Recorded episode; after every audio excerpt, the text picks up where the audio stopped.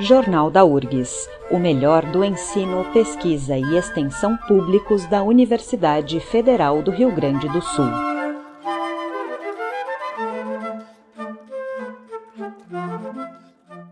Poucos dias depois de a Organização Mundial da Saúde declarar a Covid-19 uma pandemia mundial, a URGS decidia suspender todas as atividades presenciais não essenciais.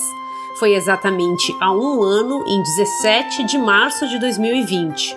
O objetivo era adotar o isolamento social como forma de frear a transmissão do vírus, preservar o sistema de saúde e preservar vidas. Mas a universidade não parou, pelo contrário.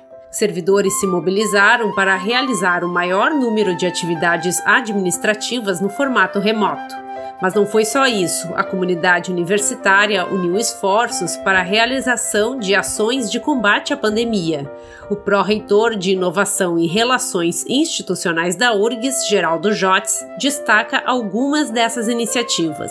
Uh, desde a fabricação de máscaras, face shields, produção de álcool, os testes uh, Laboratório Central, em parceria para o Laboratório Central, Uh, entre outras ações que tiveram em 2020, drive-thru, inclusive uh, na, na vacina, na questão da vacina in, influenza, o site de análise de dados da, da Covid-19, né, insumos alternativos para o teste da Covid-19. Enfim, uma série de ações que foram implementadas, né, doação de máscaras de pano, uh, buscando a proteção né, da Covid-19, o site com as diretrizes oficiais, legislação, material educativo, recomendações. Uh, nessa esteira, temos que destacar também o papel importantíssimo do Comitê Covid, atualmente coordenado pelo professor Paulo Maiorga, chefe de gabinete. Uh, vídeo de projetos de fonoaudiologia comunitária, dicas de prevenção da Covid-19, enfim, chegando em janeiro, com a chegada das vacinas, a URGS disponibilizou uh, viaturas, cinco, para distribuição das vacinas, né? Ou seja, estamos há dois meses colaborando na distribuição das vacinas em casas de idosos, né, de longa permanência, né, impostos da periferia, enfim, a, a URGS junto com, com o Comando Militar do Sul, que também disponibilizou viaturas, é quem está dando condições à prefeitura uh, ir em muitos lares.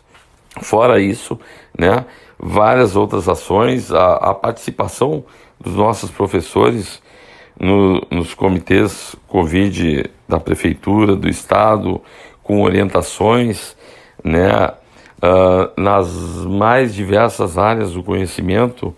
Né, os nossos professores e técnicos administrativos têm tido um papel fundamental nesta, neste combate, nessa, nessa busca pela saúde pública, uh, saúde intra e extramuros. Então a universidade está de parabéns todas as suas ações, ações individuais, ações coletivas, ações institucionais e que continuaremos, né, até conseguirmos, né, como sociedade, uh, controlarmos a disseminação dessa doença. Uma das grandes contribuições da universidade é a realização de testes de Covid-19 pelo Instituto de Ciências Básicas da Saúde. A diretora do ICBS, Ilma Brum, conta que os preparativos começaram desde o dia 17 de março. Levamos um mês planejando a ação e preparando, adquirindo materiais, organizando os laboratórios e no dia 16 de abril recebemos as primeiras amostras. Durante esse tempo, realizamos testes em colaboração com o LACEN e a Secretaria de Saúde do Estado do Rio Grande do Sul, algumas prefeituras do interior e a Prefeitura de Porto Alegre, que é o nosso maior número de testes até então.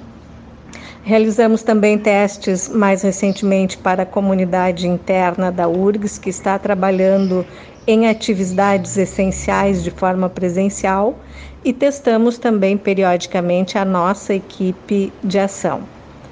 Até o momento, até o dia de hoje, nós já processamos 66.072 testes diagnósticos por RT-PCR para auxiliar no combate à pandemia da Covid-19. Temos atualmente uma equipe formada por 148 pessoas, muitos desses voluntários, e são alunos de graduação, pós-graduação, docentes e técnicos da universidade que nos auxiliam e permitem que essa ação uh, seja desenvolvida. Diante da impossibilidade de retorno das atividades presenciais, incluindo as aulas, a URGS planejou o retorno do calendário acadêmico no formato remoto. O professor Leandro Reiser, vice-pró-reitor de graduação, conta como se deu esse processo.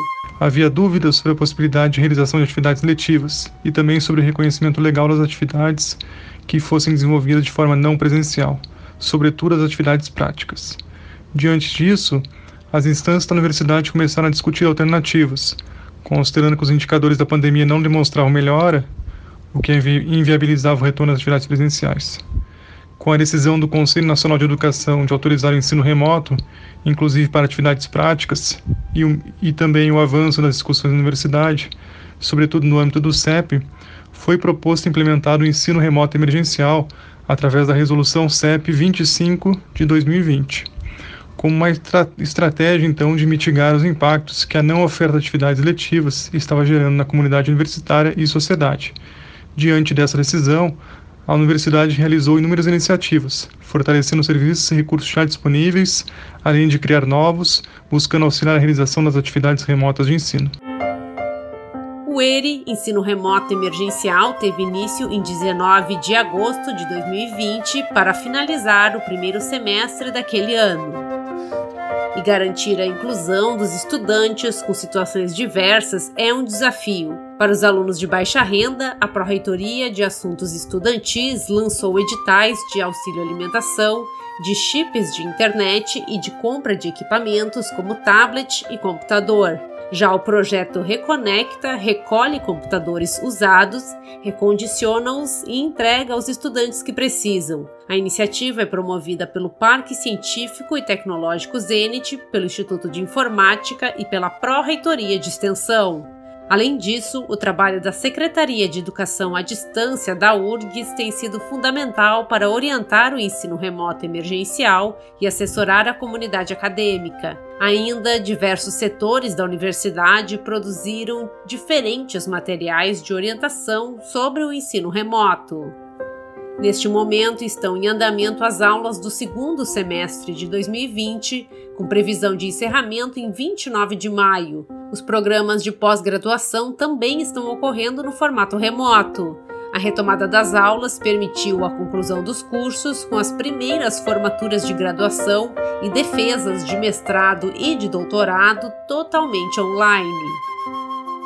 Durante esse último ano, foi fundamental o trabalho do comitê responsável pelo plano de contingenciamento frente ao risco de disseminação do novo coronavírus na URGS. O grupo foi criado em 12 de março de 2020 com o papel de ser uma assessoria técnica para a tomada de decisões pela reitoria no enfrentamento da pandemia.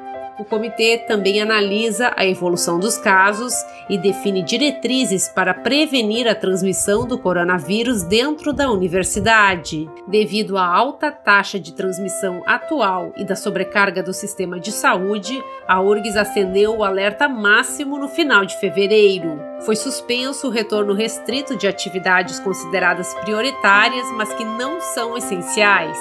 A vice-presidente do Comitê Covid, Marília Borges Hackman, conta quais atividades seguem ocorrendo presencialmente neste momento.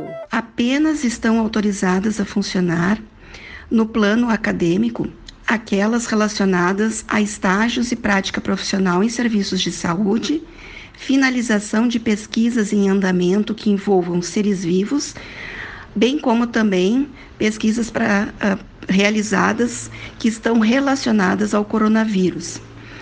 No plano administrativo, o caráter de excepcionalidade permite aquelas atividades identificadas como indispensáveis ou urgentes relacionadas à manutenção das atividades essenciais e de preservação da vida funcional e acadêmica dos servidores e discentes. Para os servidores terceirizados e estudantes que precisam trabalhar presencialmente, o Comitê Covid implementou a realização de testagem feita pelo ICBS. Todos devem ser testados antes do retorno ao presencial e depois, periodicamente, como forma de acompanhar a saúde da comunidade universitária. O comitê também tem como objetivo orientar a comunidade para a prevenção ao contágio dentro e fora da URGS. Neste momento de agravamento da pandemia, a universidade lança a campanha Alerta Máximo para a Covid-19. Todos os veículos de comunicação da URGS vão divulgar mensagens fortes sobre os riscos da doença e os cuidados indicados pelos cientistas. Marília Hackman pede que a comunidade se envolva nesta mobilização. Então é importante que que principalmente a nossa população mais jovem também dissemine essas orientações e, e, que sigam essas orientações de se manterem em distanciamento o máximo que possível, usarem corretamente a máscara e saírem de casa somente para aquelas atividades que forem extremamente essenciais. Garantir a saúde da coletividade e preservar os profissionais e as instituições de saúde devem ser nossos principais objetivos neste momento. Uma dessas instituições é o Hospital de Clínicas de Porto Alegre, que é ligado à URGS e onde atuam seus professores e estudantes. O Clínica é o hospital de referência para o tratamento da Covid-19 em Porto Alegre. A diretora do hospital e professora da URGS, Nadine Clausel, conta que os preparativos começaram antes de a doença chegar ao estado. É, bem no início, quando se soube no mundo né, o que, que vinha acontecendo em fevereiro, janeiro, fevereiro, que o Clínicas, com a sua nova área, estaria uh, potencialmente uh, uh, sendo visto como um, uma, um hospital para enfrentamento do Covid, com a área do CTI né, nova, que tinha acabado de ficar pronta a obra. E, então foram feitos alguns movimentos né, para captar os recursos, e aí fomos ao MEC, fomos ao Ministério da Saúde da ocasião, e, e o Clínicas então uh, conseguiu o recurso de 57 milhões para fazer uh, os adquirir os equipamentos e montar uh, os 105 leitos de UTI. A gente sabia que para essa pandemia seria muito necessário e os pacientes precisando muito de terapia intensiva e de ventilação mecânica, basicamente. O Clínicas também contratou 700 profissionais para o atendimento Covid. Além dos profissionais do Clínicas, estão na linha de frente professores da URGS e estudantes em final de curso, especialmente da medicina, enfermagem e fisioterapia. Mas a união de esforços vai além do trabalho considerado de rotina professores também atuando numa coisa muito interessante e muito tocante, que é a, a comunicação com as famílias. Vários professores se voluntariaram para grupos de comunicação. O que, que é isso? É, quando o paciente está na UTI, né, sedado, etc., uh, isolado, não pode receber visita, né? Como é que a família fica sabendo da, do andamento, né? Então, é, é, é, é precisa de muita informação. E para desonerar os intensivistas de ter que passar essa informação detalhadamente para as famílias, uh, um grupo de grande de professores trabalhou e vem trabalhando de maneira uh, assim, voluntária e, e, e abnegada, eu diria, de fazer a mediação de contatos entre as famílias e o que está acontecendo com os pacientes, uh, fazendo, vamos dizer, um meio de campo entre as equipes assistenciais. Concentrando esforços, realocando leitos e profissionais, o Clínicas conseguiu enfrentar a primeira onda da pandemia em julho do ano passado.